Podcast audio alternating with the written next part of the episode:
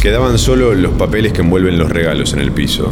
Unos días antes, Jimi Hendrix había leído la novela de ciencia ficción Night of Light de Philip Farmer, en la que una mujer lanzaba un rayo púrpura sobre un hombre y se adueñaba de su mente. Con esas historias en la cabeza y con algo de LSD en la boca, se fue a dormir.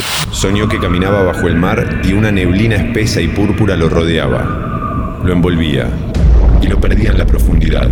Lejos de ser un sueño poético, Hendrix dijo que fue traumático hasta que, en medio de esa oscuridad, Dios lo salvaba. Era 26 de diciembre de 1966. Quedaban solo los papeles que envuelven los regalos.